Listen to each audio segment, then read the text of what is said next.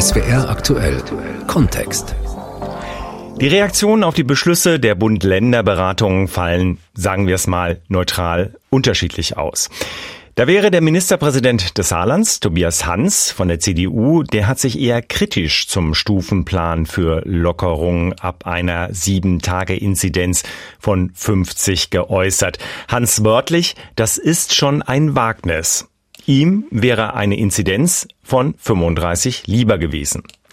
Sein Parteikollege, der Ministerpräsident von NRW und CDU-Vorsitzende Armin Laschet, hat den Beschluss der Bund-Länder-Konferenz dagegen als vernünftig bezeichnet. Es sei keine Öffnung, aber auch keine einfache Lockdown-Verlängerung, sagte der CDU-Vorsitzende im Düsseldorfer Landtag. Richtig sei, nicht mehr nur auf einen festgelegten Inzidenzwert zu schauen. Im Bann der Inzidenz 10, 35, 50 oder doch gar 100. Was ist möglich? Was ebnet den Weg in die dritte Welle? Das ist unser Kontext heute mit und von Pascal Lechler. Ute Teichert ist in der Pandemie wohl zu einer der gefragtesten Gesprächspartnerinnen geworden. Frau Teichert ist Vorsitzende des Bundesverbandes der Ärztinnen und Ärzte des öffentlichen Gesundheitsdienstes e.V. Von diesem Verein haben die meisten in Deutschland vor Corona vermutlich noch nie etwas gehört. Er spielt aber im Infektions- und Katastrophenschutz dieses Landes eine wichtige Rolle. Wir haben mit Frau Teichert heute Morgen gesprochen und wollten von ihr wissen, was sie davon hält, dass man den Zielwert Wert einer Inzidenz von 35 praktisch aufgibt und jetzt 50 und 100 die neuen Marken sind. Ja, ich war in der Tat auch sehr überrascht, ähm, dass da jetzt so eine Verschiebung stattgefunden hat. Man muss wissen, die Zahlen sind keine Messwerte, also es gibt keine Messlatte, an der man sagen kann, ähm, das ist jetzt genau der Wert, darunter passiert das und das und darüber passiert das und das. Das erklärt vielleicht so ein bisschen, warum da irgendwie ständig mit jongliert wird. Insgesamt finde ich ähm, die Richtung jedoch falsch. Es müsste nach unten gehen. Wir müssen uns nicht zwischen 50 und 100 und über 100 über Lockerungen unterhalten, sondern wir müssen eigentlich deutlich runter. Auch die 35 war schon sehr hoch gegriffen. Wir müssen sehen, dass wir ähm, Richtung 10 oder tiefer kommen, wenn wir mit dem Virus weiter normal leben wollen.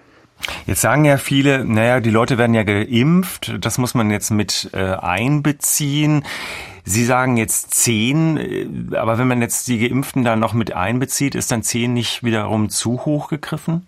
Ja, das ist äh, tatsächlich dann die Schwierigkeit an der, an der Geschichte, sich an, an irgendwelchen äh, Zahlen da lang zu hangeln ähm, weil wir müssen gucken, wie es jetzt mit den Impfungen weitergeht. Noch ist es ja nicht so, dass wir viele Leute geimpft haben. Das geht ja erst langsam los. Es soll jetzt mehr werden. Von daher macht es schon Sinn, sich zu überlegen, wie gehen wir damit um, wenn wir eine große Anzahl von Menschen haben, die geimpft sind und ähm, die also in der Form nicht mehr das Virus weitertragen können. Wenn wir sicher sein können, dass das mit der Impfung erreicht ist. Das kommt ja auch noch dazu.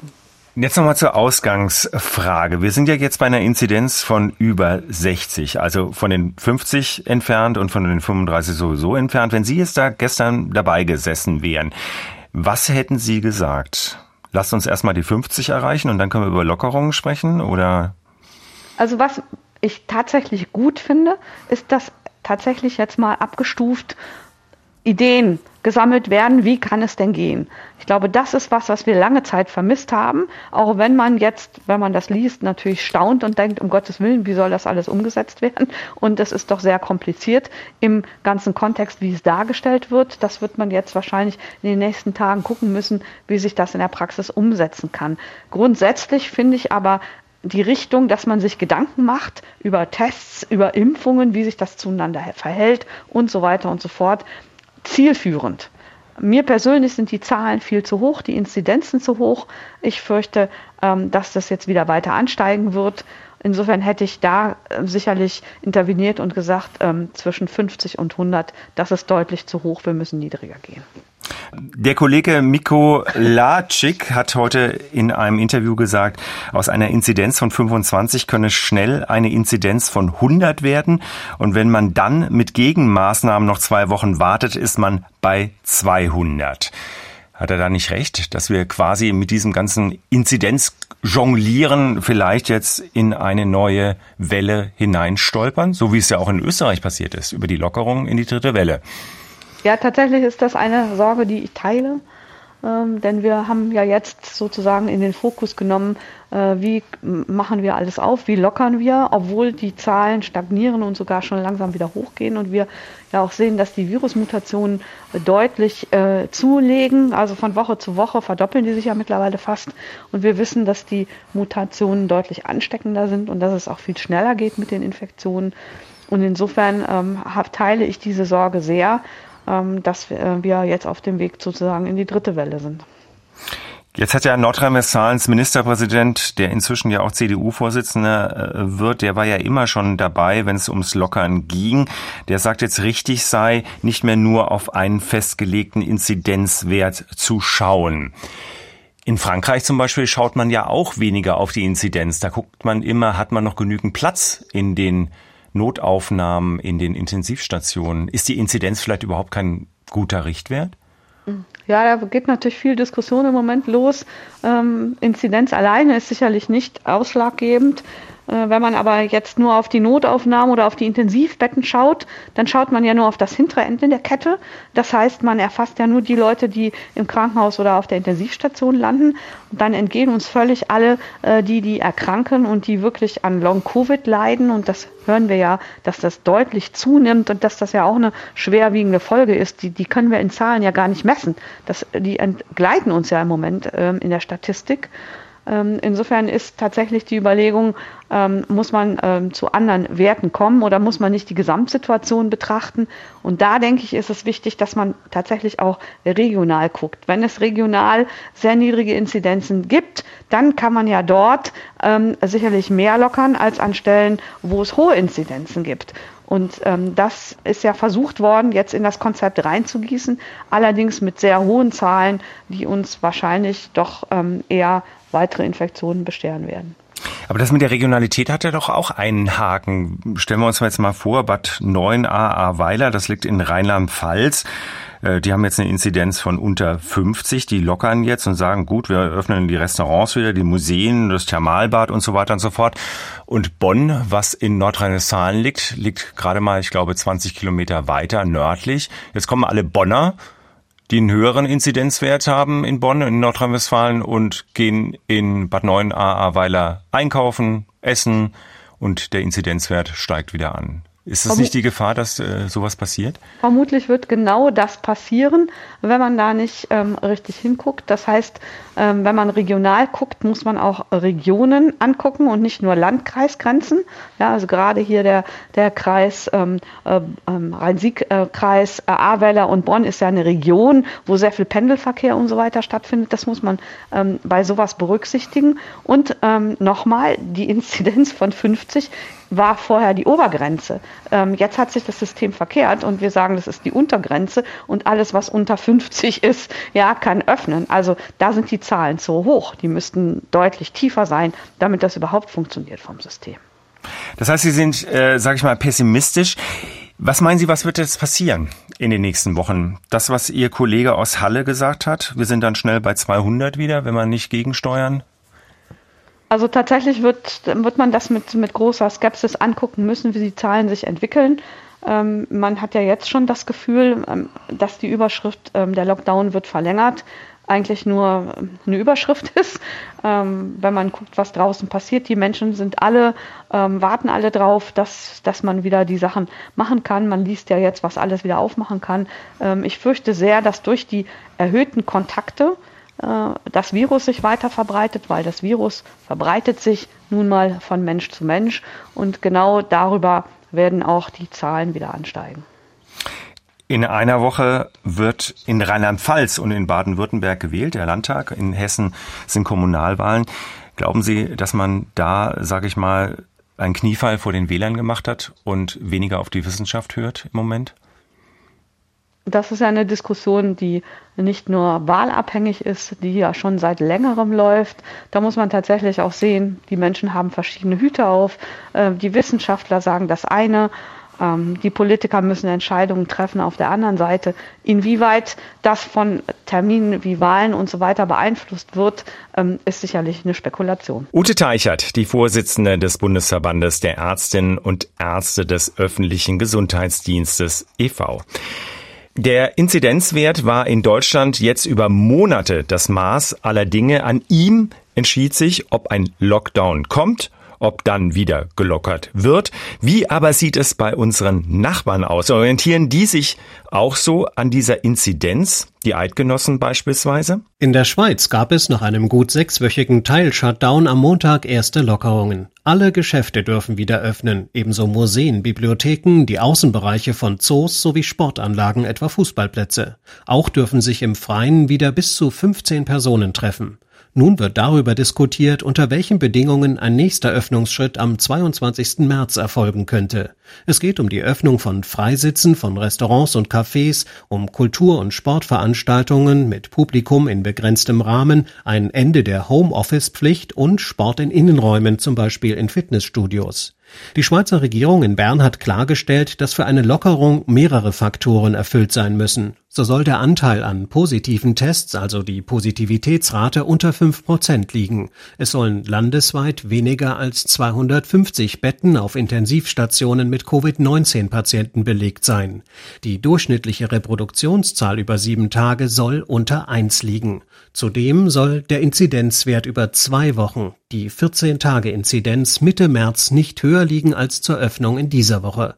Der Richtwert beträgt hier 165. Derzeit liegt der Wert darunter. Die 14-Tage-Inzidenz ist in der Schweiz auch der ausschlaggebende Faktor dafür, um andere Länder auf die Risikoliste zu nehmen.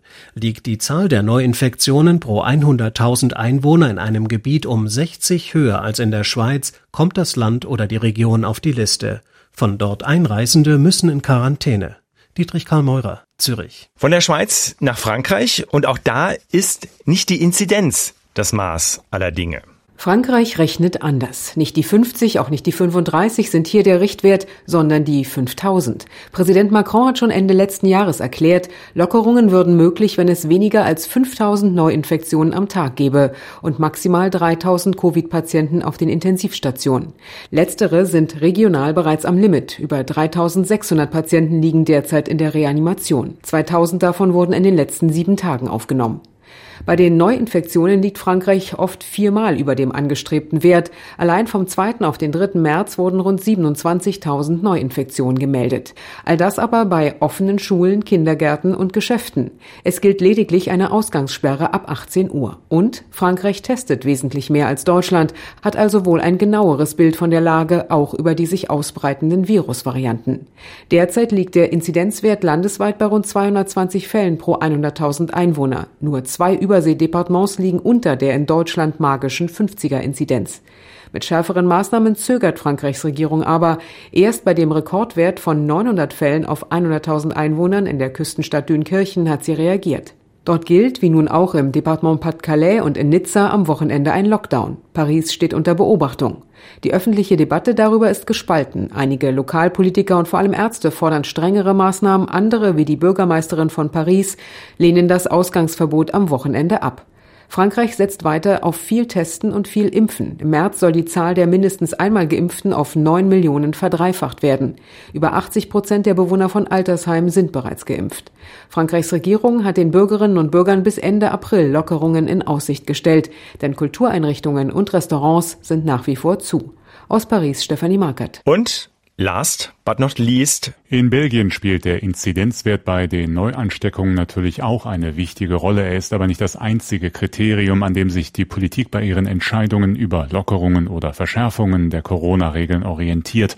Mindestens genauso wichtig ist, wie viele Menschen mit einer Covid-19-Infektion ins Krankenhaus müssen, wie viele Intensivbetten belegt sind und wie viele Todesfälle auf das Coronavirus zurückzuführen sind. Bei den täglichen Krankenhauseinweisungen gilt die Zahl 75 als Schwellenwert. Wird dieser sieben Tage lang hintereinander überschritten, halten die Gesundheitsbehörden die Einschränkungen auch weiterhin für nötig, um die Ausbreitung des Virus einzudämmen. Bei den Neuansteckungen liegt der Wert bei 100 Fällen pro 100.000 Einwohnern innerhalb der letzten 14 Tage. Aktuell kann von einer Entwarnung keine Rede sein. In der vergangenen Woche wurden im Schnitt 152 Patienten pro Tag ins Krankenhaus gebracht und auch die Zahl der Neuinfektionen steigt wieder an. Die belgische Regierung hat deshalb alle Lockerungspläne erstmal auf Eis gelegt. Geschäfte und Friseure sind zwar unter strengen Hygienevorschriften geöffnet, Restaurants, Kneipen und Cafés bleiben aber dicht und sämtliche nicht notwendigen Reisen sind nach wie vor verboten. Inzidenz 35 50 100. Wie gehen wir künftig mit ihr um? Ist es ratsam, dass die Politik weiter wie gebannt auf diese eine Zahl schaut, auf die Infizierten pro 100.000 in sieben Tagen? Ein Kommentar von Alfred Schmidt aus unserem Hauptstadtstudio. Es gibt in jüngster Zeit viele Stimmen aus Medizin und Forschung, die eine neue Forderung ans Corona-Krisenmanagement stellen. Die Politik solle nun langsam damit aufhören, so stark auf die Inzidenz zu schauen. Wir müssen stärker darauf achten, was in den Kliniken passiert, ob die Intensivstationen voll sind, ob dabei Engpässe drohen, ob die Zahl der schweren Verläufe steigt oder im Gegenteil sinkt, wie es neuerdings der Fall ist. Kurzum, wir sollten lernen, differenzierter mit der Pandemie umzugehen als bisher. Ich finde das auch und ich finde es enttäuschend, dass auch die neuesten Bund-Länder-Beschlüsse wieder so stark auf Inzidenzwerte setzen. Die 50 wird wieder angestrebt, die 35 mache schon mehr möglich, heißt es, bei 100 soll die Notbremse her. Das Problem der neuen Beschlüsse, sie sind zwar schon erstaunlich kleinteilig, aber nicht differenziert genug, um die jetzige Phase der Pandemie besser zu beherrschen. Inzidenzwerte waren früher mal ein Alarmzeichen für die mögliche Überlastung des Gesundheitssystems. Inzidenzwerte von heute können aber bedeuten, dass es weniger schwere Verläufe gibt, dass Leute ihre Erkrankung daheim auskurieren können, dass die Lage zwar riskant ist, aber nicht in die Katastrophe kippen muss. Eins noch, ältere und gefährdete Menschen werden ja langsam geimpft und das wird im Lauf der kommenden Wochen allen anderen erlauben, mit kalkuliertem Risiko mehr Freiheit zu haben. Die Politik hätte das jetzt schon bahnen und vorbereiten können. So bleibt heute nur die Hoffnung, dass sich das in knapp drei Wochen bessert. Alfred Schmidt, Berlin. Das war unser Kontext im Bann der Inzidenz von und mit Pascal Lechler.